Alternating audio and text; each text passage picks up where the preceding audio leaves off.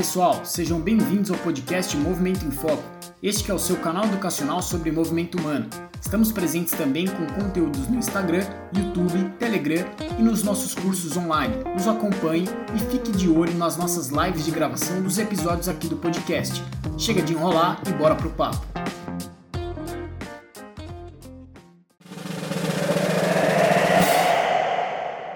Fala pessoal, sejam bem-vindos a mais um episódio do podcast Movimento em Foco. Estamos aqui hoje com um convidado especialíssimo, o senhor Nicolas Roselli. Para quem não conhece, Nicolas Roselli, fisioterapeuta, formado. Onde você é formado, Nicão? São Camilo. Na São Camilo, pós-graduado em fisioterapia no esporte pela Unifesp, o SET, e trabalha comigo Traidor. lá na. Traidor. então eu sou também. Você é. Aliás, o Cássio que é grosso, seco, a gente vai comentar disso. Exatamente. É, Então, o Nicolas trabalha comigo lá na Care Club do Parque do Povo, uma honra te receber. É, além deles, do Nicolas, para quem tá ouvindo e não vendo, o senhor Franco chamou, beleza, Franco? Beleza, bom demais. Cássio Siqueira já, já chegou chegando, pé na porta. Tô com dois traidores aqui. Depois eu explico por quê. Tá bom. Pode ficar para outro episódio. Talvez mude um pouco o tom da conversa. A gente quer manter o tom amigável. É, e o tema da conversa, então, falando nisso, é justamente aquela expressão que tem sido cada vez mais utilizada, que é a expressão skin in the game, né? Que é, é você participar é, dos processos que você é, promove, né? Que você tem no seu discurso. E por que, que a gente vai falar disso com o Nicolas aqui? Ele fez uma maratona. Primeiro, Nicolas, se apresente, conte um pouco mais de você, quem é você. Ele fisioterapeuta, acabou de fazer duas maratonas aí, a gente vai conversar o bastante. Nicolas que está tendo a honra de participar presencialmente, sendo o primeiro convidado. Sim, né? o primeiro convidado. Bebendo no copinho, ninguém teve essa honra. Pizzinha boa também, Pizzinha recheada. Tá vendo só? Bom, primeiro, cara, super prazer poder participar aqui, porque pessoas que sempre é, teve como objetivo seguir os passos de vocês e desde o início estava acompanhando o podcast, sempre falei muito com o Rafa, então acho que talvez eu sou o convidado mais fã desse podcast, desse canal, então para mim é uma honra e, cara, tomara que o, o papo tenha alguns desfrutos pro pessoal que quer começar a correr ou já corre, juntar minha parte é, de fisioterapeuta e agora com a experiência da maratona. Boa. Pra gente começar a conversa, vamos do começo, Nicão. É, a gente acho que sempre faz isso, né? O primeiro convidado, primeira vez do convidado é legal a gente conversar assim sobre pô, o que te trouxe a fisioterapia, né? O que te qual, qual é a sua conexão com o esporte? Conta um pouco disso pra gente.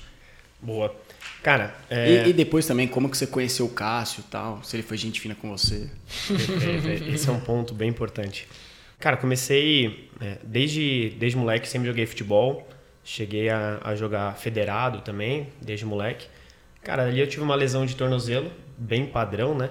Torce do tornozelo, no, no momento não tinha convênio, fui pro SUS. Consulta padrão do SUS, viu que não tinha fraturado nada, fui para casa. É, meu joelho uma bola, doendo pra caramba. Ali eu conheci uma, é, uma mãe de um amigo meu, ela é físio, a Adriana. Cara, em poucos minutos ela palpou ali uma região que o médico nem tinha mexido, senti dor pra caramba. Ela falou: Ó, oh, vamos fazer isso, vou te ajudar. E ela era físio e se formou na São Camilo.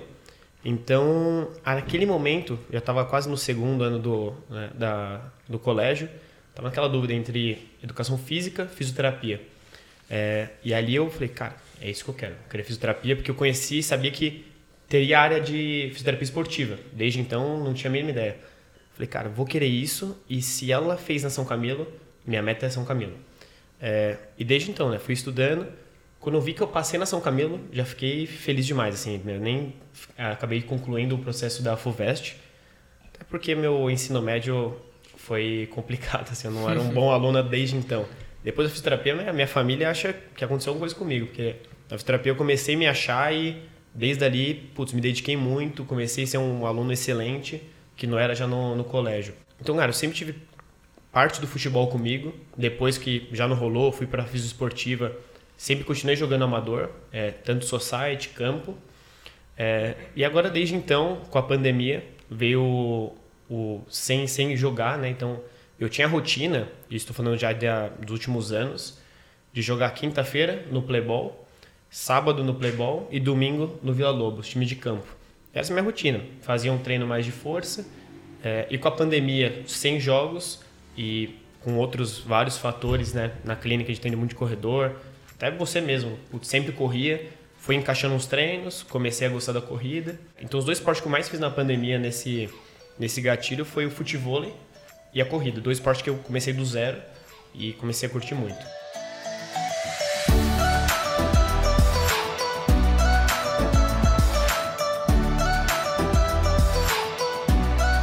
Relação com o Cássio, né? Tá. Vamos lá, né? Tirar aqui pra já tirar o. Tava, é engasgado, tá, tá, né? Tá pesado, é, né? Já, já soltar, né? Cara, o Cássio foi um cara, porra, que eu sempre admirei muito. Acho que todos os seus os vídeos do Grau de Liberdade, no mínimo assisti umas três vezes todos. Acompanhei muito. Eu também, no meio dessa. Vou contar minha história com a ProS também, de onde conheci o Cássio e o Franco. Eu fui um dia na USP, eu não sabia que era processo seletivo, vi no Facebook Falei, ah, umas palestras legais sobre física esportiva, vou lá. Cara, fui lá, aí no primeiro dia, beleza. Aí no segundo dia falou que era uma. ia ter uma prova para a Liga Esportiva da Pro Seleção da USP.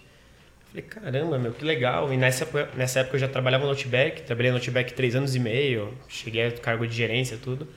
E no último dia que seria a prova, eu não poderia ir porque eu peguei uma folga no meu trabalho para tá, ver a palestra da USP. E ali eu falei, não sei se cheguei a falar com o Franco ou alguém da direção, falei, cara, posso fazer a prova outro dia? Porque vou ter que voltar pro trabalho, enfim. Fiz a prova outro dia, passei, aí teve o primeiro impasse lá na USP, porque acho que eu fui a primeira pessoa fora da USP a participar da liga. A gente nem sabia se a reitoria ia autorizar, enfim. Cara, passei, fiquei dois anos na ProS, conheci muito o Franco. Franco, na época, foi um dos fundadores, né? É, e também estava de diretor, se não me engano, algo assim. Deve ser. E desde ali foi sempre muito bem falado do Cássio, né? Sempre acompanhei tudo. Até que no, na parte da minha. É, no final da faculdade, estava já em é, duas opções de fazer a minha pós-graduação. O SET, né? Que é da Unifesp, e a USP. É, porém, os SET da Unifesp passavam só 10. Eu já tinha me desafiado para isso e muitas pessoas ao redor falavam que não ia dar, porque a São Camilo acho que nunca tinha um histórico bom de passar na Unifesp. E mesmo trabalhando, fazendo estágio, falei, cara, eu vou passar nessa, nessa pós. Tipo, posso fazer o que for. Viajei com livro, putz, uma rotina bem corrida. Falei, cara, vou passar. E aí eu fiz a prova antes, era a prova da USP, da, da pós-graduação da USP em esportiva. Cara, aquela prova é, foi uma das únicas provas que eu acabei a prova e falei, velho, fui muito bem. Cara, fui muito bem. Aí logo depois era entrevista, fui conversar com o Cássio, que estava entrevistando. Entrevista super tranquila, mas Aí foi uma coisa enfática, ele falou assim, e aí, você tá fazendo, vai fazer outra pós? Vai fazer outra prova? Falei, putz, vou fazer do 7. Aí falou, e aí, você vai pra qual? Eu falei, cara, não sei. Tipo, eu me dediquei muito pro 7 para fazer a prova, não fiz a prova ainda. Gosto muito da USP, tenho muito carinho por tudo que eu aprendi da fisioterapia esportiva, não sei. Beleza. Cara, foi que eu passei na Unifesp, em segundo lugar. Falei, cara, super feliz, vou para vou esse desafio. Porque a Unifesp é integral, não tem nenhuma renda cara, independente de como eu tô hoje, eu vou lá porque eu me determinei a fazer isso. Durante a Unifesp, teve uma palestra do Cássio, que é da Nação Camilo. Cara, eu já estava na Unifesp, rotina corrida, tudo mais. Falei, cara, vou lá ver a palestra tal, conversar com o Cássio, putz, tem um carinho gigante. Fui lá ver a palestra, realmente sempre muito boa. No ver uma palestra, fui falar com o Cássio. Ele falou, Cássio, aí, beleza, tal, lembra de mim, sou da USP. Cara, ele falou essas palavras. Lembro, você é um traíra do caramba. e aí, aí eu, come, eu fiz aquele sorrisinho meio amarelado, falando assim, ah, ele vai descontrair. Cara, ele falou isso e virou as costas. falei, nossa! falei, mano, já era, cara, ele me odeia. Nossa, já era. Cara, aí quando eu fui entrar a Care, né, quando eu acabei a pós, a Marcela veio falar comigo o interesse de eu trabalhar na Care. Aí eu falei assim, putz, pra mim, que eu sempre sonhei também tá na Care, mas eu falei, cara, acho que o Cássio não gosta de mim não, mas tal. Ele, não, vai ser outra unidade, mas ele é assim mesmo. Fica tranquilo que não tem nenhum problema. Ele é seco assim. É beleza. Eu jogo no Playball, o Cássio também, né? É, cara, aí teve um jogo, meu time acabou, o time dele entrou logo em seguida. Isso já tava na, na Care já, né? Aí eu vi ele entrando, meu time nem tinha saído, ele já tava na quadra já pra aquecer. Eu falei, caramba, o Cássio aí. Folgado já, né? Folgado. Já, esperou, o time é ansioso pra caramba. Fui cumprimentar o Cássio. Falou, Cássio, tudo bem? Tentando quebrar o gelo. O Marcelo falou que tá tudo bem. Cara, fui cumprimentar ele. Tipo, ele só deu aquela mão, sabe, de que você nem conhece. Cumprimentou assim e Mão virou. mole. Mão mole, mão mole. Aí eu falei, Porra, eu cara. falei, cara, mano, ele é rancoroso demais, velho. Ele me odeia, me odeia. Aí depois, acho que no Insta ou no WhatsApp, eu fui falar com o Cássio. Falei, pô, falar de cumprimentar ele. Pô, não sabia que era você e tal. Acho que aí hoje, pelo menos pra voltar à amizade, né? Quebrar essas barreiras, tá ligado? Cara, no mínimo você vai ter que pagar essa pizza e. Caramba, eu já tava quase falando aqui, pô, o convidado merece, pô, a gente não, não bancar a pizza e tal. Aí, pô, Então, Mandou bem, Cássio. Tem que dar moral, não. Ou seja, o, o Cássio é difícil, velho. Ele me deu no meio, tipo, durante um ano, em períodos diferentes, tá ligado? Mas tá bom. e não parou. Não, Não parou. Não Pelo vai jeito, assim, como começou já o podcast, deu pra ver que ainda guarda alguns sentimentos aí. Mas tá bom, eu tô feliz demais de estar aqui. A minha versão. Fui lá. Primeiro o Rafa Traíra. Primeira, primeira turma, montei a- o curso de especialização. Ia ser Olimpíada no Brasil, então vamos fazer algum curso de esporte no HC. Tive todo o apoio da, da professora Clarice, da diretoria. Vamos lá, fizemos o curso. Primeira turma, pouca gente interessada, pouca gente inscrita. Rafael Teles e Henrique Kunioshi eram dois que prestaram a prova e que eu estava contando com eles para liderar essa primeira turma. E eis que os dois traíram vão para o set. Mas Mano, ele tá com ele, cara. ele, ele faz uma cara de muito rancor. traíra. Mas bom pra gente que a Jéssica entrou e hoje a Jéssica mas dá um cacete nesses dois em termos de, de ser fisioterapeuta, sabe? Ficaram pra trás. Aí depois o, o curso começou a, a pegar, a Marcela tocou o curso, foi desenvolvendo. E, e aí chegou um ano que teve bastante gente interessada tal. Aí fui fazer as entrevistas uma correria, tinha dois minutos para entrevistar cada um, assim, era só para ver se a pessoa não era retardada, assim, não... não, era só para ver mesmo, olhar para a cara da pessoa e entender qual que era. E o Nicolas foi bem pra caramba na prova, devia ser, ter sido o primeiro da prova, conversa boa pra caramba, e falei, pô, terminei a entrevista, falei, o Nicolas é bom, esse, cara, esse moleque tem que ficar. Aí foi pro set. Depois em querer falar comigo em, em, em palestra na São Camilo, em joguinho de futebol, mano. É a sorte dele que não jogou contra mim, senão ia ter quebrado outro tornozelo. Mas na real, é, saí do. Tô, tô lá no, entrando pra aquecer no jogo, aí vem um cara me cumprimentar. E aí, Cássio? Caralho, quem é esse cara? aí cumprimentei aquela cumprimentadinha assim de. Nossa. É, Tipo, alguém no, no banco, tá ligado? Foi te cumprimentar, nada a ver. Foi esse cumprimento. E eu pensando o tempo inteiro, quem é esse cara, quem é esse cara? Aí fui pro jogo e pensando, e o cara me olhando com uma cara de que me conhecia. Falei, fudeu, o cara me conhece, eu não tô lembrando dele. O Cássio teve um momento de famoso, né? Que é basicamente, pô, um cara fala assim, nossa, e aí, Cássio, tudo bem? Não, tudo bem, irmão. Virou as costas. Deixa eu, começar, deixa eu aquecer aqui, depois a gente conversa, tá ligado? Jogador caro. Ó, mas depois que eu me toquei, a Marcela veio falar, veio falar comigo, eu falei, caralho, era o Nicolas. Skin in the Game, esse é o tema aí do episódio. E a Marcela postou esses dias um negócio sobre Skin in the Game, né? Que é isso, assim, a gente vive a realidade do, do esporte, a gente vive a realidade é, do esporte atendendo é, atletas, amadores, profissionais também e tal. E eu acho que é, é muito valoroso realmente a gente ter pelo menos um pouco do que o, cada um dos atletas que a gente atende sente na prática, assim, né? O Nicolas fez a maratona agora, ele pode contar um pouco da experiência dele. Eu, quando eu tava atendendo a Rosane, eu fiz questão de fazer um treino de LPO lá, fiquei quebradaço. Então acho que. E, e aí entra até num outro assunto que a gente já tocou aqui, que é o fisioterapeuta que lida com esporte, ou na verdade qualquer fisioterapeuta, porque qualquer fisioterapeuta atua com movimento tem que, tem que estar em movimento, né? Seja experienciando o que o paciente sente. Até a ideia do episódio acho que veio com o Franco. Ele fez uma postagem né, no, no stories do Cássio é, testando um exercício que ele faria na sequência com o paciente É, e tal. acho que, que esse é um ponto interessante. A gente juntou aqui o, o Nicolas para falar sobre algo que já incomoda, pelo menos eu e o Cássio, há um bom tempo, que é é comum a gente pegar o aluno da graduação, pós-graduação, se queixando de que não tem repertório de exercício. Né? Essa é uma queixa comum. Falar, ah, mas putz, eu não sei o que fazer, eu não tenho repertório, eu não tenho experiência e tudo mais. É, e, e do nosso lado, a gente vê também uma posição meio passiva desse aluno, em que não, não testa o próprio corpo, não testa o exercício, não observa outra pessoa e fica esperando o exercício surgir ali numa lista de os 10 exercícios para fazer em casos de dor X. É, é, é, tanto é que é o tipo de vídeo, é o tipo de que conteúdo viraliza. que viraliza, né? E é o Cinco tipo... exercícios para dor lombar, acabe com sua dor lombar. Exatamente. E é o tipo de conteúdo que não combina muito com a nossa forma de pensar, né? A gente gosta de ter a liberdade de criar, ter autonomia e tudo mais. E ver o Cássio ali testando o exercício, eu falo, puta que eu parei. O cara um dos caras que eu mais admiro, tem muito tempo de formado e o cara testa no próprio corpo e o aluno do primeiro ano de formado, aluno de pós-graduação no caso, né?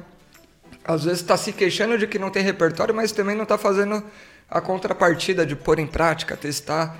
Então acho que o skin in the game começa assim para a gente que é fisioterapeuta, né? No dia a dia.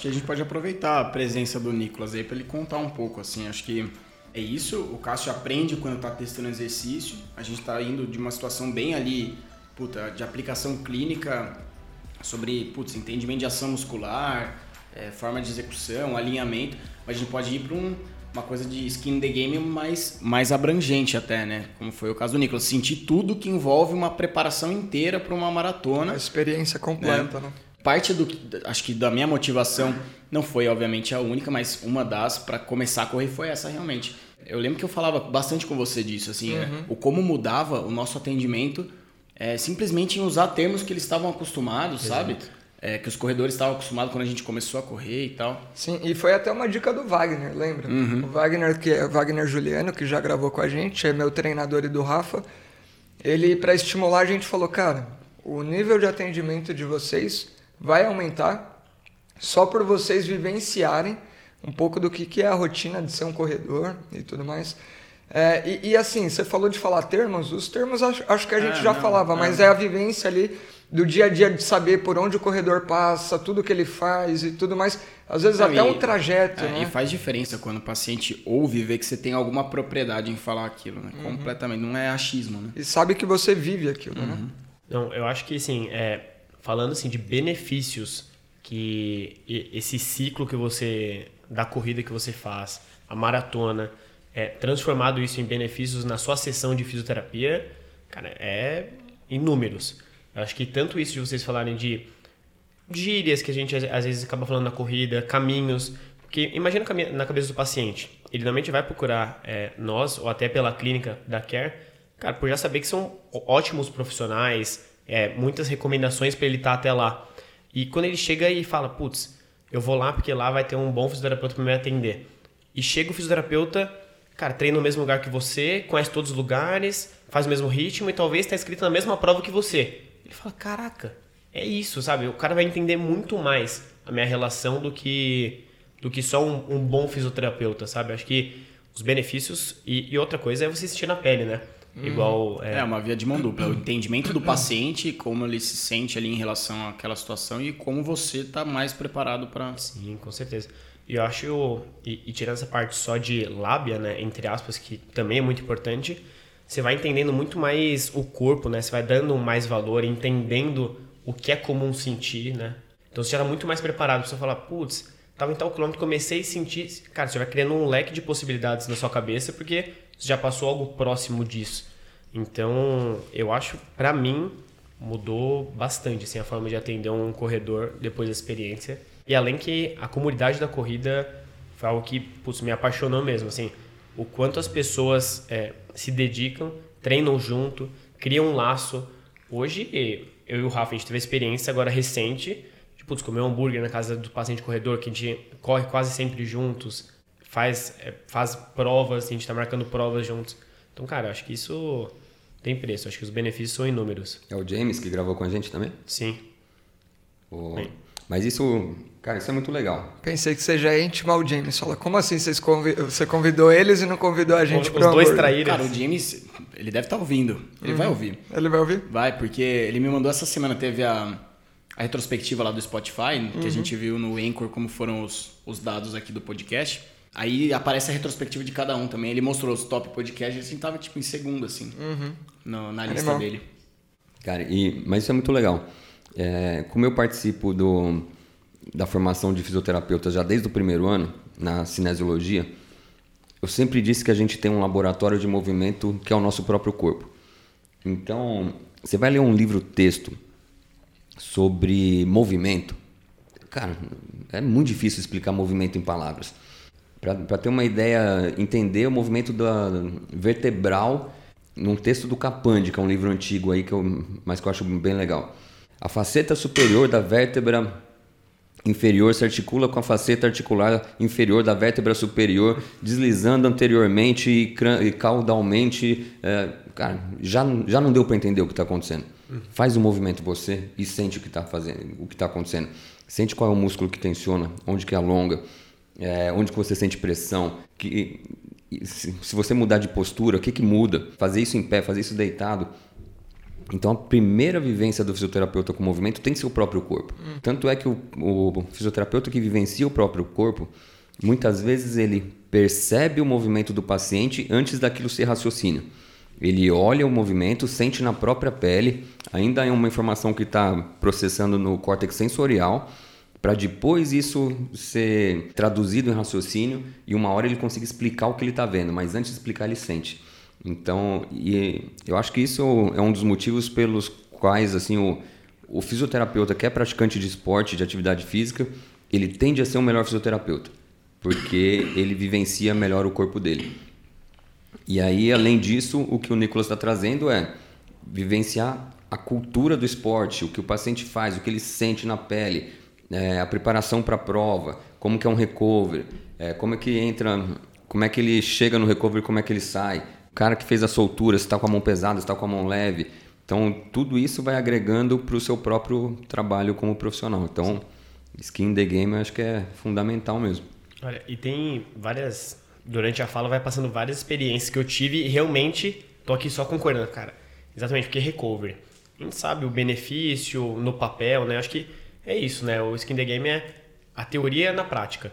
E eu já sabia, putz, como fisioterapeuta, recovery ajuda a dor muscular, é, é bom tal. Mas, cara, você sentir na pele, depois de um treino longo, que está muito doído, que você já conhece como o seu corpo vai ficar, você fazer um recover e no dia seguinte está bem melhor, você começa a dar muito mais valor. Muito mais. Hoje, quando a pessoa vai falar, e aí, o que você acha do recover? Cara, eu, hoje eu acho para a pessoa ir ficar bem, acho que é, no ciclo de maratona tem que fazer, no meu ponto de vista. É, eu, já, eu já ouvi falar, eu já ouvi de fisioterapeutas que, que não, não concordam muito com a, com a estratégia de, de se utilizar o recovery e tal. Usando um argumento que pra mim é muito fraco, que é o argumento de que não, isso é o recovery, a recuperação é só pra quem, só para atletas do alto desempenho, que treinam muito intenso. Pra A começar, o intensidade- desempenho é a relativo, intensidade é relativa, já quebra aí, né? E eu tenho certeza que essa pessoa que comentou isso não pratica esporte em alta intensidade. Falta skin in the game pra sentir de fato é, os benefícios que isso traz, assim, sabe? E outra, e além disso, assim, até para encurtar até mais a discussão, é, cara, hoje tem até estudos científicos muito bem feitos para ajuda a dor muscular tardia com, com os recursos da, da crioterapia, com a massagem. Então é realmente muito provável não, não faz a prática, sabe? Outra coisa que me veio à tona, e esse eu tive experiência recentemente, foi com tênis de placa. O Rafa também, eu não sei se o Franco já usou, já pôs no pé alguma coisa. Uma coisa que a gente sabe, putz, você fica meio estranho ali, parece que joga pra frente. E eu acho que ter a oportunidade de experimentar e tirar nossa própria conclusão, que nós somos é, profissionais de movimento, é muito diferente do que as pessoas falam, assim. e você começa até a dar um pouquinho mais de valor para algum, algumas. Será que contribuiu de alguma forma para alguma sobrecarga, para alguma lesão de sobrecarga?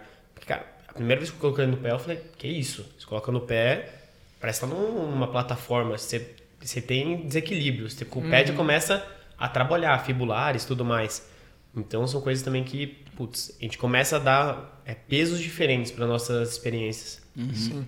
E são coisas também que se a gente esperar sair algum estudo que tenha força suficiente para ter uma tomada de decisão em cima desse estudo, cara, às vezes vai demorar muito tempo. E aí, a gente, como clínico, É. a gente precisa atender o paciente Exato. hoje. E aí, né? tênis E de aí? placa de carbono tem, traz mais risco de lesão? Ah, a ciência não respondeu ainda. Beleza, Enquanto mas... a ciência não responde, o que, que a gente você, pode fazer? Você faz o quê? Você pede pro paciente seguir usando?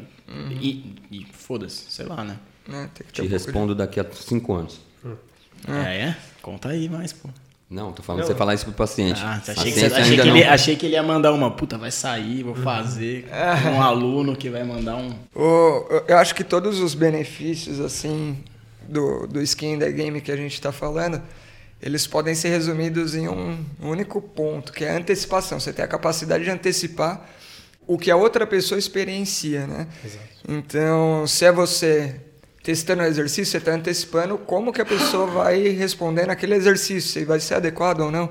E na vivência como corredor, às vezes só do cara começar a falar com você, e aí você fala, ah, mas você treina onde? Putz, eu treino no Ibira. Você já sabe totalmente como que é o Ibira. Ah, não, eu treino na volta de fora, ali perto da grade. Você já sabe que é totalmente diferente. Ah, não, eu tô treinando na USP, tô fazendo muita subida da química. Tá, você já sabe o que, que o cara tá encarando. E não que seja um problema se você não souber, perguntar, falar, não, mas o que, que é essa subida? É, né? então, esse é o ponto. Não que seja um problema Não você é. não fazer maratona, tá Nenhum. ligado? Não é esse o ponto. Mas estreita o laço, antecipa várias coisas. E nessa que antecipa, quando o cara conta e você já consegue dar um dado antes, ah, é naquela parte que a curva X, Y, Z, o cara fala, puta, é isso mesmo, você ganha o cara. Então isso faz muita diferença. Sabe que eu vejo muito olhar de decepção quando as pessoas descobrem que eu não corro. tem, um, tem livro escrito sobre corrida, fala pra caramba disso, aí a pessoa, você corre? Eu falo, cara, a- adoro correr atrás da bola. Aí a pessoa já olha meio decepcionada, assim, pô, mas futebol machuca muito. E aí isso é outra coisa do skin the game, mas o, o invertido, assim, o paciente sente na pele que o futebol machuca, porque ele virou um corredor, futebol machuca corredores especialmente, que treina só correr pra frente, o futebol é o oposto disso, é potência, freio, muda de direção o tempo inteiro. Então os caras machucam e no, na percepção deles o fute- futebol machuca muito, mas também não é bem assim. Não, e outra, também só linkando isso que você falou, por exemplo, igual eu falei, eu jogo futebol desde sempre, tava jogando recentemente três vezes por semana, um nível competitivo ali amador, e agora tô na corrida. É, depois que fiz as duas provas, agora em novembro, Aliás, qual prova que você fez, né? A gente não chegou nisso. Nossa, é é A verdade. gente falou, falou, falou. eu fiz Barcelona, Não, dia- é, Barcelona, e depois de quanto tempo você mandou? e aí deu três semanas exato, fiz maratona de Floripa.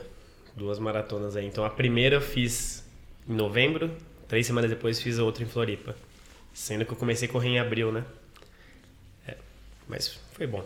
A gente vai entrar mais a fundo nisso. Vamos É entrar. aquilo que não se recomenda pro... Isso que eu ia falar. É, Você recomendaria isso para um paciente no geral? Não, é. É, eu- Ele chega assim falando, pô, vou começar a correr, hoje é abril, maratona ali, depois eu vou fazer mais uma. É, são processos, né? É, eu acho que a primeira prova ainda eu fui me conhecendo muito. Tinha um treinador, tinha uma equipe do lado também, querendo ou não. A gente tem um- um- uma percepção do nosso corpo muito melhor do que paciente que começou a correr agora. Tinha uma base já muscular, então isso vai ajudando. Mas concluindo sobre o caso de futebol, eu tô morrendo de vontade de jogar bola. Mas hoje, acho que muito pela minha profissão e pelo que eu conheço meu corpo, não daria pra eu jogar bola. Nem se fosse brincando, eu não me arriscaria, porque, cara, fiquei aí de abril até agora só corrida, movimentos cíclicos. Meu corpo adaptou muito, assim, de massa muscular, de peso corporal. É, meu corpo se adaptou pra corrida, basicamente isso.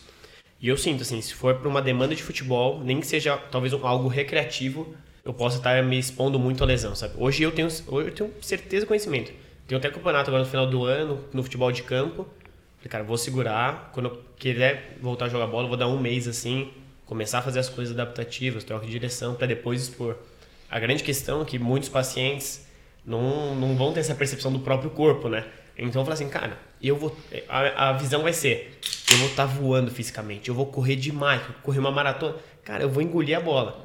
A grande questão é que seu corpo não vai conseguir aguentar a demanda do futebol, né? Você, a sua capacidade que você aderiu a esse tempo é totalmente outra, né? É, então são adaptações muito diferentes, né? Eu, eu acho que a gente vai chegando também num grau de refinamento, até no sentido de qual é o momento de fazer um treino mais pegado e qual o momento de falar, cara, hoje tem que ser levinho ou hoje eu nem vou treinar. Hoje é o momento que vale a pena abrir mão do treino, É, né? Essa coisa do manejo do, da carga, cara, é um negócio que é bem interessante a gente sentir realmente. E paciente não O tem. paciente não, Mas não tem quando noção. O você- paciente quer seguir planilha e deixar a Quando planilha tem- verdinha. Você consegue pegar os elementos que te fazem tomar essa decisão e transferir para o paciente. Sim, sim. Você ajuda ele a ficar autônomo nisso, né? A tomar essa decisão. Mas, mas é algo que a gente tem que desenvolver, não é natural pro cara, né? E, e muitas vezes a gente tem que brigar contra um pouco do mindset do cara que é, não, preciso treinar forte, preciso comple- eh, ticar a planilha, né? Preciso fazer exatamente o que tá ali, cara. Às vezes. E eu acho que dentro disso, uma coisa que eu venho pensando bastante é a importância numa equipe multidisciplinar, no, de- no seu desafio. A gente falou, desafio depende. Às vezes, desafio, desafio para uma pessoa é 5 km, outra é uma maratona, e assim vai. Acho que quando você for querer desafiar seu corpo, uma equipe multi é importante. Principalmente por isso. Hoje, outra coisa que eu aprendi muito com a corrida é, cara, eu daria acho que mais 60% é, da, da demanda da corrida à cabeça. Se tem uma cabeça boa, se tem um objetivo, acho que é uma das partes mais importantes. Mas a gente confronta outro passo. Por exemplo, cara, não, eu preciso. A gente, souber, a gente saber diferenciar entre, cara, eu preciso dar meu máximo porque eu não vou desistir. E se a gente não tiver nenhuma, né, nenhuma consciência, de, tipo, tô passando da dose ou não tô tendo descanso, a gente, a gente aumenta muito o risco de lesão. Então acho que as pessoas para conseguir deixar a cabeça livre, falar, cara, eu vou entregar meu máximo. Você tem uma nutricionista para falar o que é para comer, um fisioterapeuta para ajudar, um médico de esporte, você vai meio que tirando essas zonas perigosas e deixando só para sua cabeça você dar o seu melhor, sabe? Acho que é algo importante também. Cara, acho que acho que esse é um tema interessante porque a nossa pergunta para o Nicolas foi: você recom- recomendaria o paciente a fazer isso? É, provavelmente não. Mas justamente por isso que a gente até conversou no, no último episódio é, que a gente tem que olhar para primeiro quem está Quem é? fazendo isso. E então a gente está falando de alguém jovem com um histórico esportivo importante, que sempre fez esporte, sempre jogou bola, não teve aquele período de é, sedentarismo, que é muito comum o cara, ah, fiz muito esporte a vida toda, aí entrei na faculdade, fiquei sedentário, e aí 10 anos depois eu fui correr. Não, é, o cara vinha com, com o corpo já preparado para aguentar a demanda do esporte, treinou aí cerca de, de seis meses, um, é um período legal, Período não é um legal. período curto, não. É, sendo fisioterapeuta, que tem essa percepção do próprio corpo. Tem a percepção, tem a estrutura de poder, no Tem a- local onde trabalha, se cuidar de quando em quando. né? Então tem facilidade para fazer um, um recovery, para de repente fazer um, um tratamento local, alguma coisa numa. do- Tem uma mecânica até que bonitinha, tirando a cabeça. Tirando a cabecinha inclinada. A, a cabeça A gente a podia parte- fazer uns testes aqui com ele, É, vestibular, vestibular pra... dele é, deve, aqui no deve ser meio podcast bagunçado. Eu, eu vou cansando, falaram que eu já tô pronto pra dormir. A cabeça vai, vai inclinando já, entendeu? A gente tinha hipótese do fone, porque ele usava um fone só de um lado, ficava batendo. Mas é... Assim, eu Acho que do sono também faz sentido, né? Então é essa pessoa que está indo para fazer duas maratonas na sequência. E aí quando a gente é, pensa na nossa experiência para passar para o paciente, a gente tem que tomar cuidado com isso também, porque o paciente não tem essa estrutura toda que a gente tem de percepção, de conteúdo técnico, de, de manejo dos problemas que aparecem. Então, contar uma história de fracasso aqui, na verdade, foi uma vez que eu transferi para o paciente a minha percepção do skin in the game. Por exemplo, o meu menisco vira e mexe me dá trabalho. Uma vez a cada seis meses eu tenho que cuidar dele. O joelho incha, não sei o quê. Mas eu sou fisioterapeuta, eu vou cuidando dele. É, não deixo de, de jogar normalmente, então eu vou jogando e cuidando. Daqui a pouco ele para de, de me dar trabalho, entra no eixo de novo. Então eu lido com um menisco que talvez, que muito provavelmente seria é, de indicação cirúrgica, mas eu não quero operar, eu lido com ele. E uma vez eu conduzi uma paciente que estava com uma lesão meniscal mais ou menos dessa forma. É, só que eu tô é, querendo pagar esse preço de de vez em quando ter que manejar esse menisco. Ela não. Então na primeira vez que veio um inchaço no joelho, é, depois de ter tratado, putz, procurou um, um outro médico. Então, além de, de eu perder a paciente, eu fiz um médico lá da Care perdeu a paciente também, que ela foi procurar outro médico e operou. E essa foi uma falha de eu entender que a paciente estava tendo a mesma perspectiva que eu sobre como lidar com uma, com uma lesão meniscal. Então, acho que podia o Nicolas contar a história da, Boa. da maratona, como é que foi treinar, passou, o que, que você passou de perrengue? Teve alguma lesão?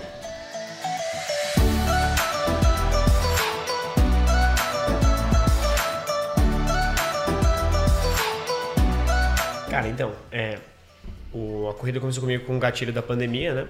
Eu acho que até um, uma pessoa que influenciou muito foi o Rafa. A gente tá na mesma unidade, imagina, pandemia, cara, não tava com muitos pacientes.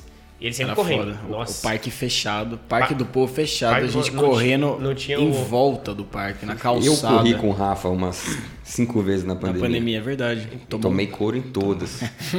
Não, mas era isso. Eu, putz, começava a ver o Rafa lá correndo, a nossa agenda tava bem vazia.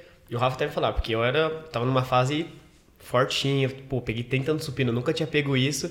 O Rafa, tava começando a correr, o Rafa falava, ó, quem corre não vai ficar pegando esse peso não, né? Eu falei, ah, o Rafa não sabe, pô, tô fortinho aqui. Hoje eu não consigo fazer três flexões de braço, É, eu, muito enchi, eu, provável. enchi, eu enchi o saco do Nicolas, porque foi uma época que a gente gravou com o Léo Prieto, que a gente falou sobre treinamento de força para corredor. É, aí eu falava, ó, treino de para corredor é treino de força de perna, não é hipertrofia não, 3 de 12, esquece isso aí. Então, aí foi aproveitando esse gatilho, fui pegando muito de carona nos treinos do Rafa e ia perguntando, Rafa, o que, que você tem de treino hoje? Eu não tinha linguagem do corredor antes, né? Ele falou, ah, aqui é o, Z, o tanto Z, Z1, o Z4, o Z3. Aí eu, Rafa, vai dar quanto tempo de treino? Aí ele, ah, vai dar 40 minutos. Eu falei, pô, vou com você então. Cara, eu ia pra morte, assim. Eu lembro que, ele puxava 100% do treino, eu sempre tava atrás. Falei, nossa, o que, que eu tô fazendo, cara? Próxima Hoje, vez... hoje é você quem puxa. Hoje você tá na frente. Ah, Eu devia falar assim, meu, eu devia ter aprendido mais esse negócio de Z1, Z3, Z4 pra já me escapar daquele, daquele trote amigo, assim. Cara, eu comecei a correr, aí lá no Parque do Povo, todo mundo entrou nessa onda de começar a dar um trotinho, e a gente falou, ó, no segundo semestre vamos fazer 21, todo mundo, todos os físios?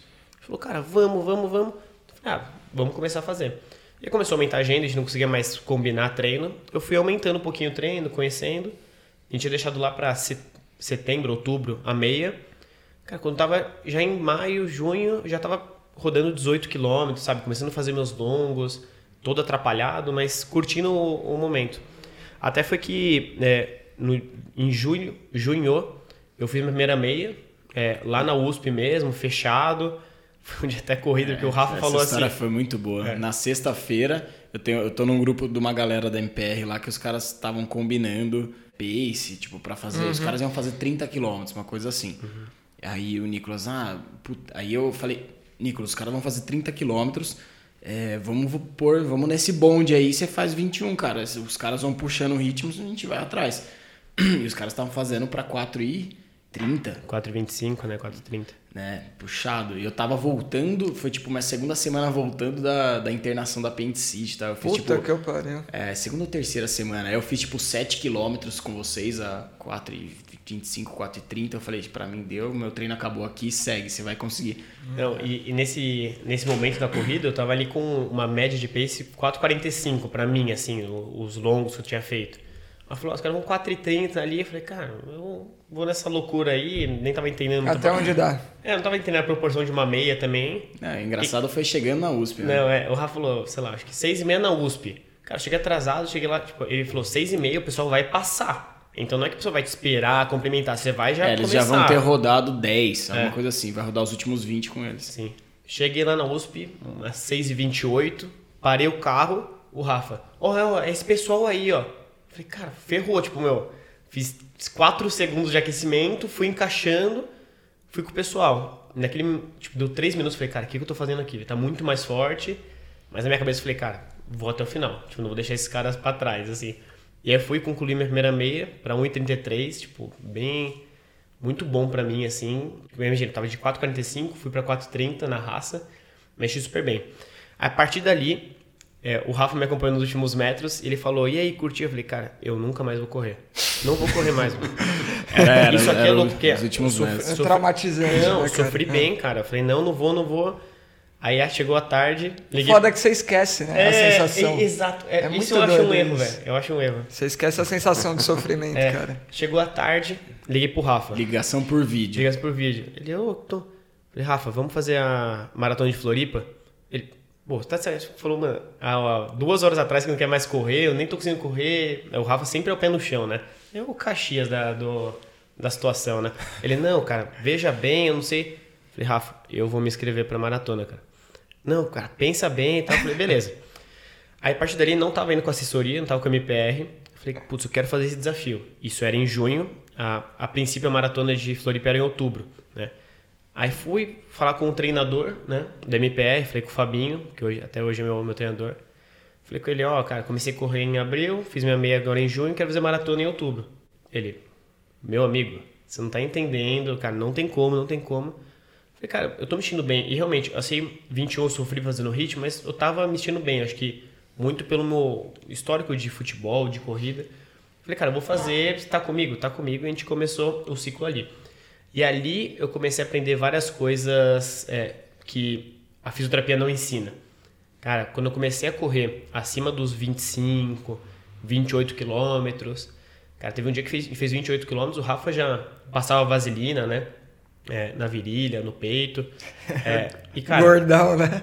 Não, e ele passava. aí, escuta Não, aí. aí eu falava- Ó, o menino é magro, falei, ele vai te contar. eu falei, caramba, corre acima de 25 pra você ver, você, mesmo você magrinho. Aí eu falei, caramba, o Rafa que passa toda vez um negócio, não passo nada, que é, não preciso disso aí não.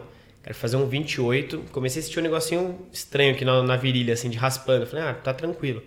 Cara, cheguei em casa, não é que eu tava assado, parece que o fiquei- Parece que o Wolverine passou na minha coxa, velho. Eu tava rasgado. Não, juro por Deus, rasgado, as duas coxas rasgadas. Aí a parte de trás das costas, eu assei aqui, ó, atrás das costas, de ficar raspando. Falei, caraca, meu, preciso começar a passar isso aí. Outra situação minha é. Fui tava um longo também, de uns 28 por aí. Comecei a correr, senti a unha do pé ali. Falei, putz, acho que minha unha tá meio grande, no meio do treino. Falei, ah, vambora, né? Tirei o tênis, minha unha roxa, assim. Porque a, a unha tava um pouquinho grande. Isso ninguém, ninguém falou pra mim que tem que deixar a unha 100% certa. Tava deixando a vida rolar ali. Cara, meu dedo ficou roxo, minha unha roxa pra caramba. Não aconteceu nada, mas são coisas que eu aprendendo, assim.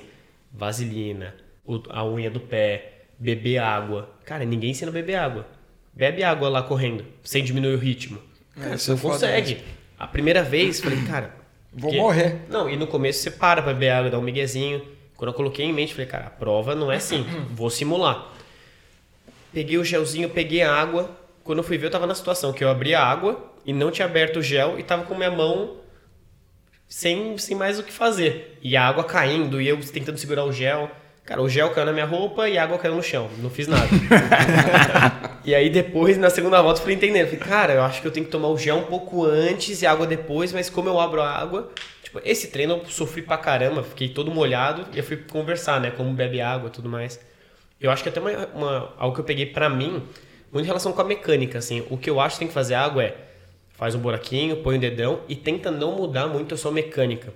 Porque, cara, aqueles segundos que você vai mudar a mecânica, a respiração pra tentar beber toda a água, cara, você vai, ter, você vai demorar um tempo pra encaixar de novo.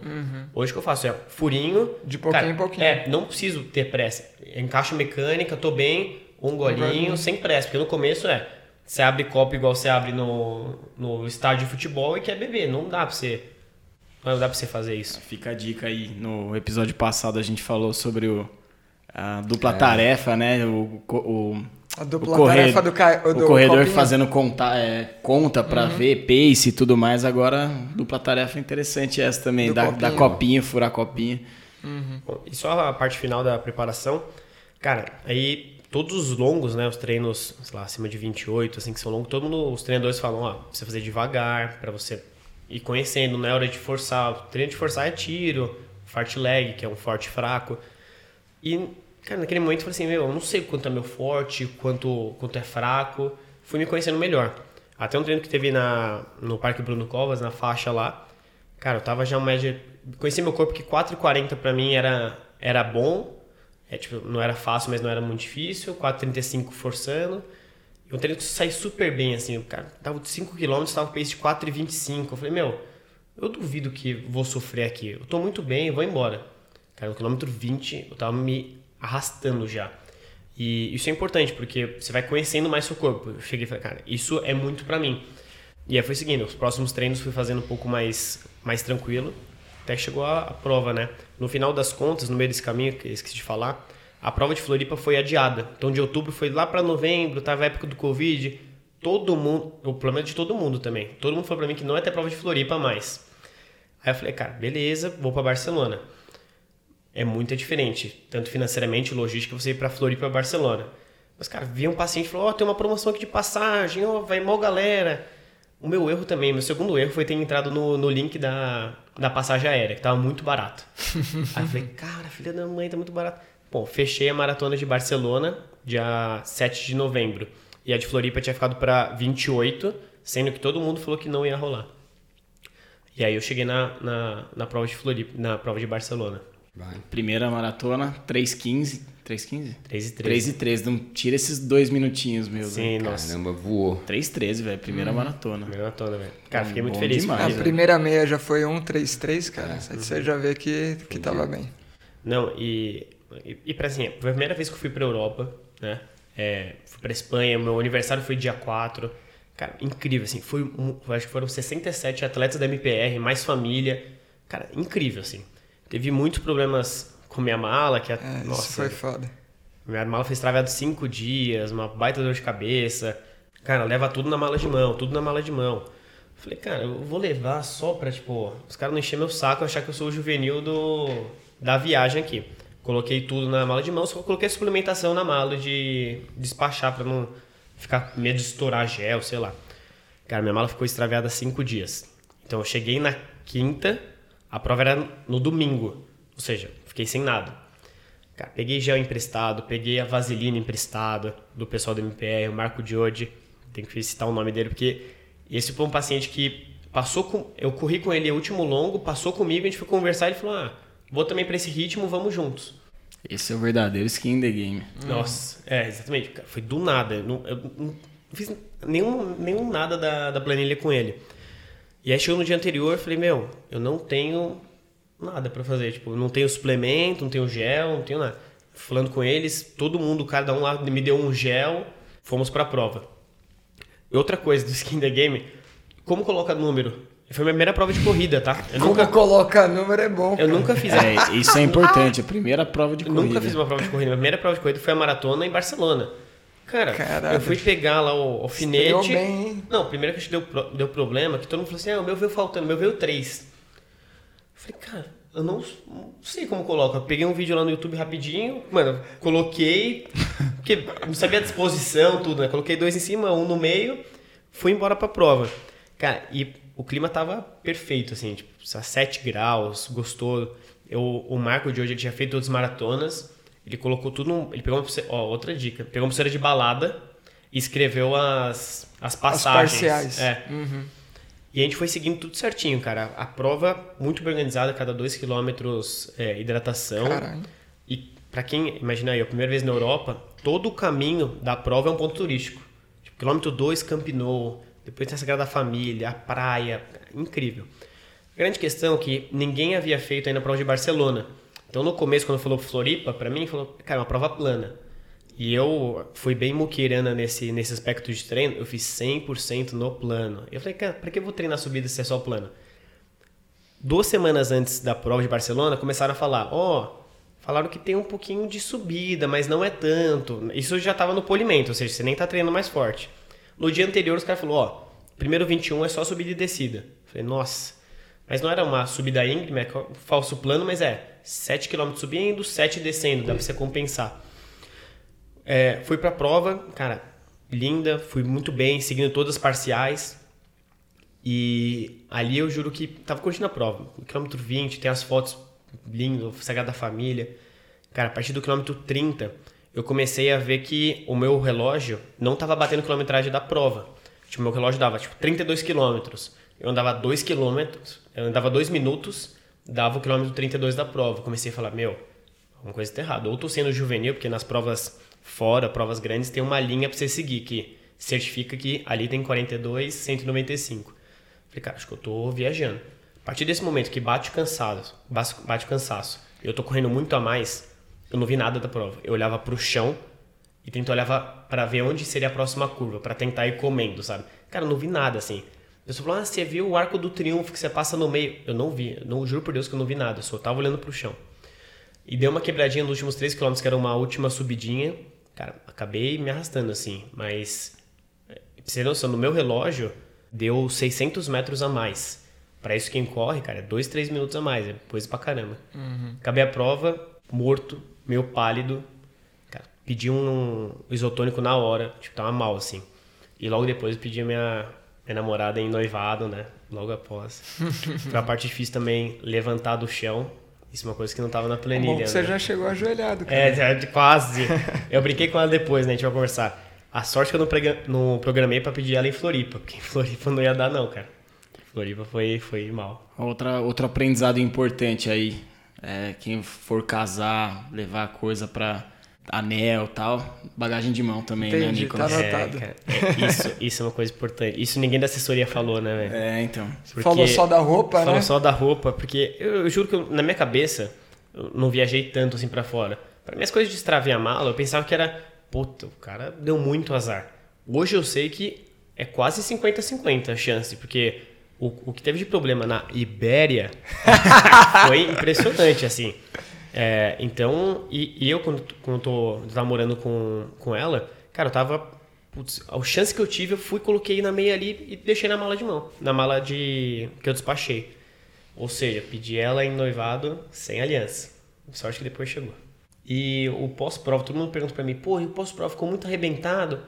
Cara, no dia seguinte, assim, eu- outro erro meu, eu peguei um Airbnb no quarto andar sem, sem elevador. Errou! É, eu, isso também ninguém me avisou pra se atentar. Eu podia ter me atentado, mas fui muito emocionado ali pra fechar logo.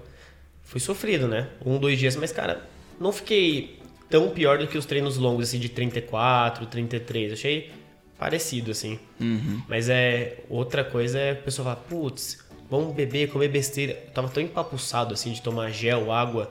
Cara, fiquei embrulhado, assim. Não, também nem consegui dormir de tarde, nada.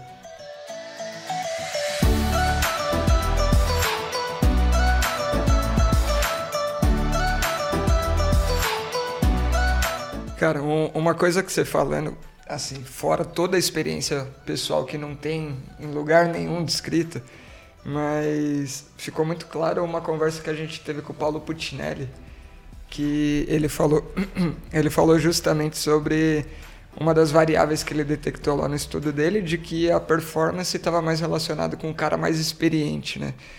Cara, fica muito claro, né? A experiência vai te dando muito mais bagagem, repertório, erros, para você também saber outras vias de fazer um determinado treino, se reconhecer mais o que, que é o o Z1, o que, que é Z2, o que, que é Z3. O que, que é começar um treino achando que vai dar tudo certo e sentir que tá faltando lá depois na hora que chega na casa dos 30, né? Então isso é coisa que só a experiência dá, ou então você tem que confiar em alguém que já tenha passado por isso, né? É.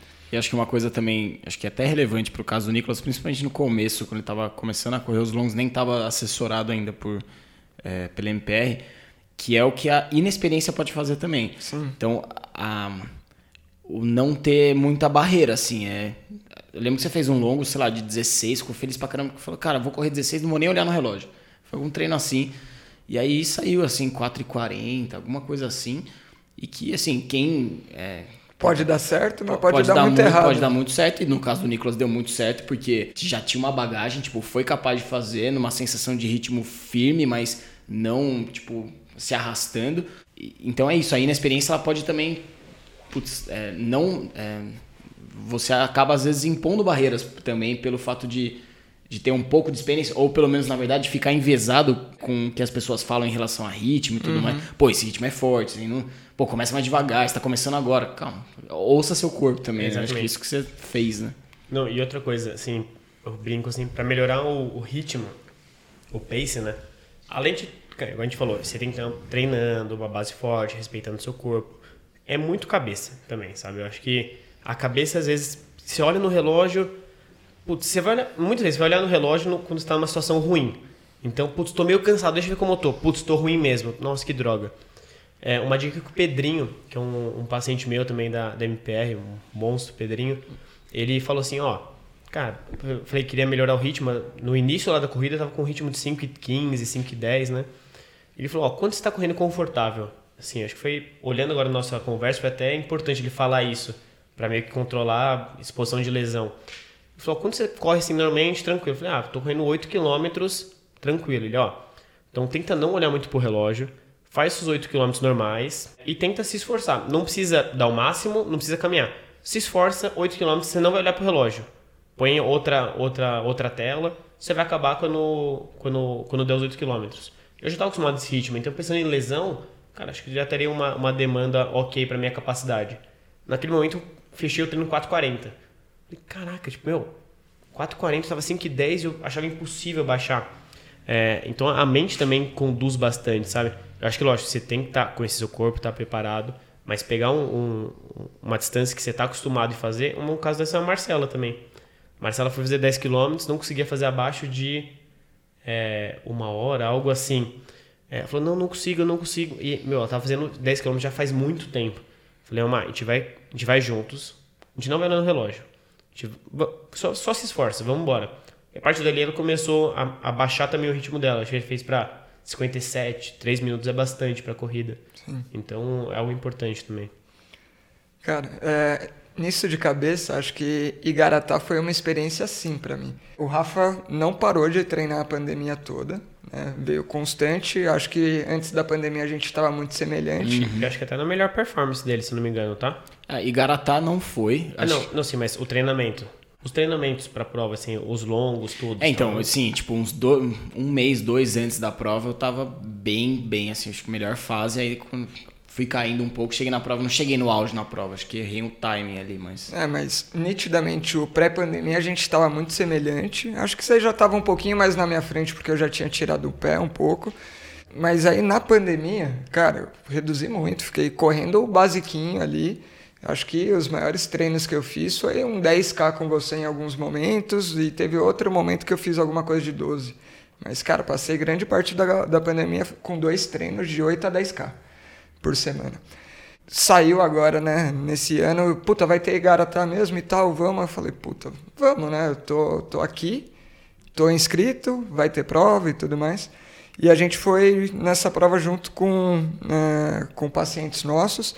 E eu sabia que eu não ia conseguir correr essa prova que são 23 quilômetros com subida, uma puta pirambeira e, no começo. é trilha, né? É trilha, é trilha assim, é um estradão de terra, uhum. mas o que importa é que é pirambeira pra caramba. Então 23 quilômetros eu não tava correndo nem nem 10, 12. Eu falei, puta, vou fechar um treininho de 15 pelo menos. Antes disso, aí fechei duas semanas antes, fiz mais alguns treinos e eu fui muito pela minha percepção cara, esquece relógio, vou usar até, até porque numa prova dessa não, não adianta muito você se conduzir pelo tempo de relógio. E, cara, foi muito isso. Foi dosando percepção, fui vendo que, cara, dava.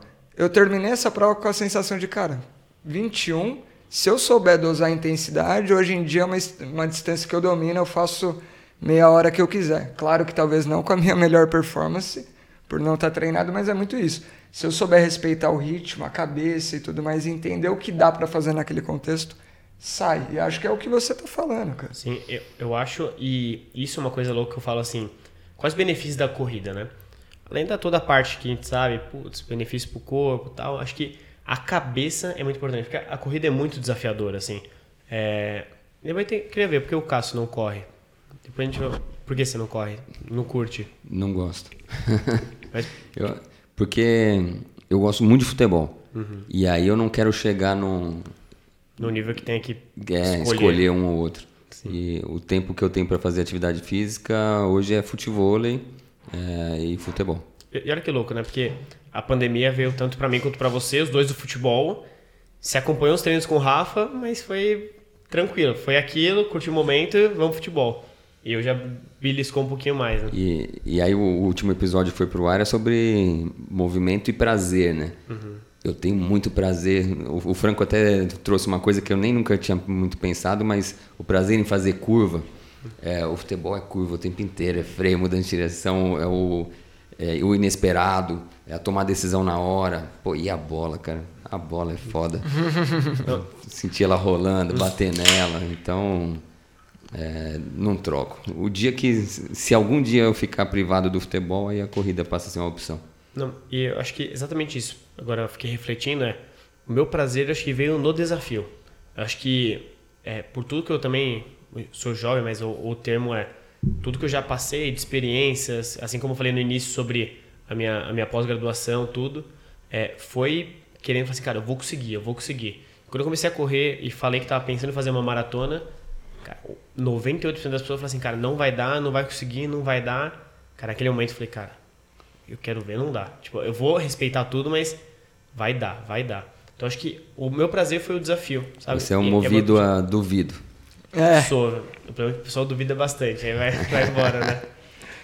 Cara, eu queria ir talvez já para as linhas finais, está com mais de uma hora de gravação. Acho que para voltar só ao tema central aí, que é o skin in the game, de repente a gente fazer um resumo rápido assim. Putz, o que que é? Talvez você quer adicionar alguma coisa? Não, acho que só adicionar agora É. a, a parte ruim, né? Porque eu falei a parte de Barcelona, tempo incrível, pô, prepa- preparação, calou a boca de pessoas que não falaram que não ia dar certo. Fui pra Florianópolis. Vamos, cita essas pessoas, esse. vamos deixar isso pro lado. Então, falando agora da parte skin the game do lado ruim, né? Cara, fui pra Barcelona já sabendo, sinceramente, pô, três semanas depois de uma maratona, como é que foi esse período? Fiz a maratona, fiquei mais ou menos uma semana meio off, assim. Uma semana de treino, cara, rodei 55 quilômetros numa semana e outro de apolimento. Cara, eu sabia que a a maratona de Floripa é, já seria muito difícil e não daria muito problema se tudo desse certo. Então, se fosse um dia ideal, nada tivesse ocorrido de errado, talvez não sofresse muito. Mas você vê que até o Rafa comentou, a fisiologia pune, né? Porque já estava no ritmo pesado. E cara, fui para a prova, resumidamente, o que aconteceu? É, tá, en- encontrei um ritmo bom até os 12, 13 quilômetros, estava sentindo bem.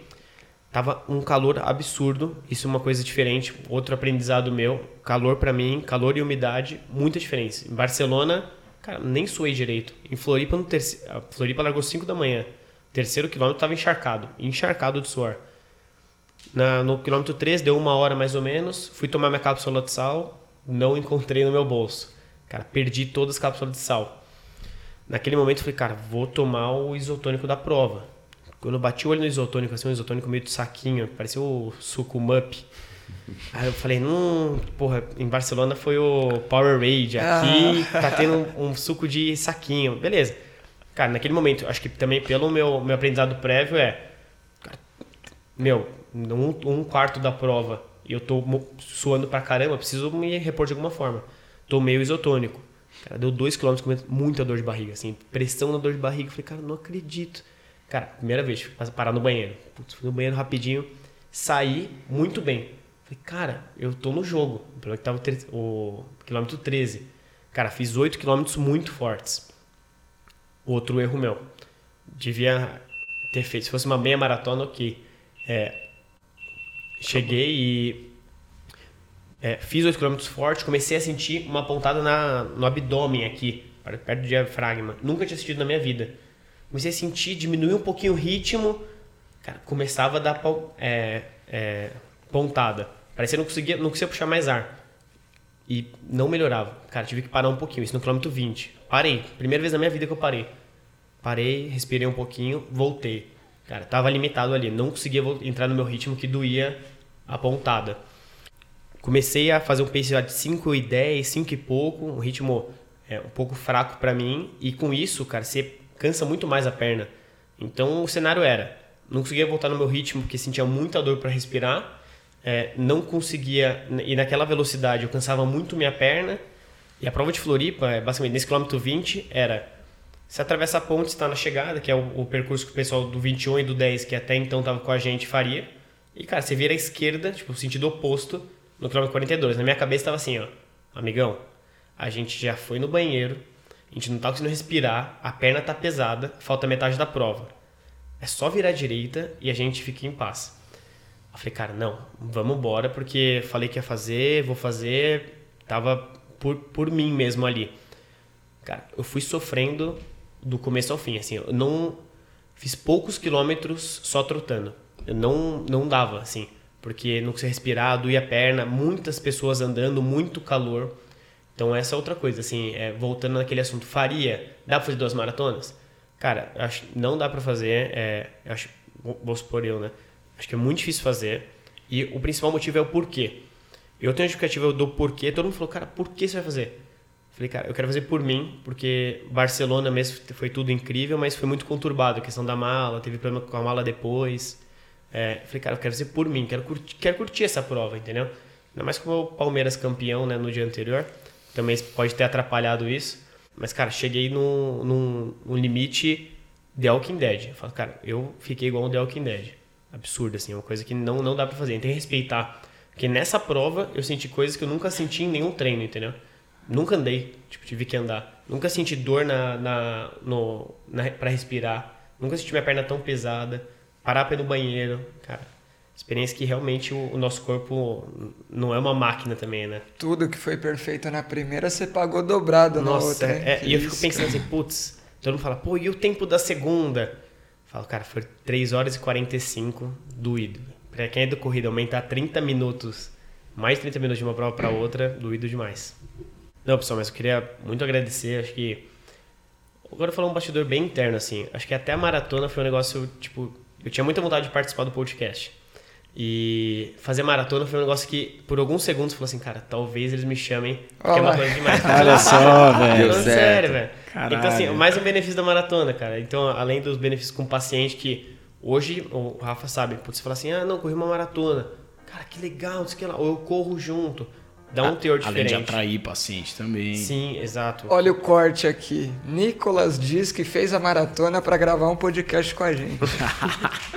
Muito bom. Então, é E se eu soubesse antes, eu ia ter falado na, na entrevista dele. Duvido você fazer HC. É, Duvido você mandar o 7 a você, mão. moti- você motivou ele pelo caminho errado. Você tinha, ó, tá vendo? Conhecimento é tudo. Se você é soubesse verdade. do duvido, ia estar lá. É isso, galera. Obrigado pra quem esteve ouvindo até agora. Até o próximo episódio. Valeu. Valeu. Valeu.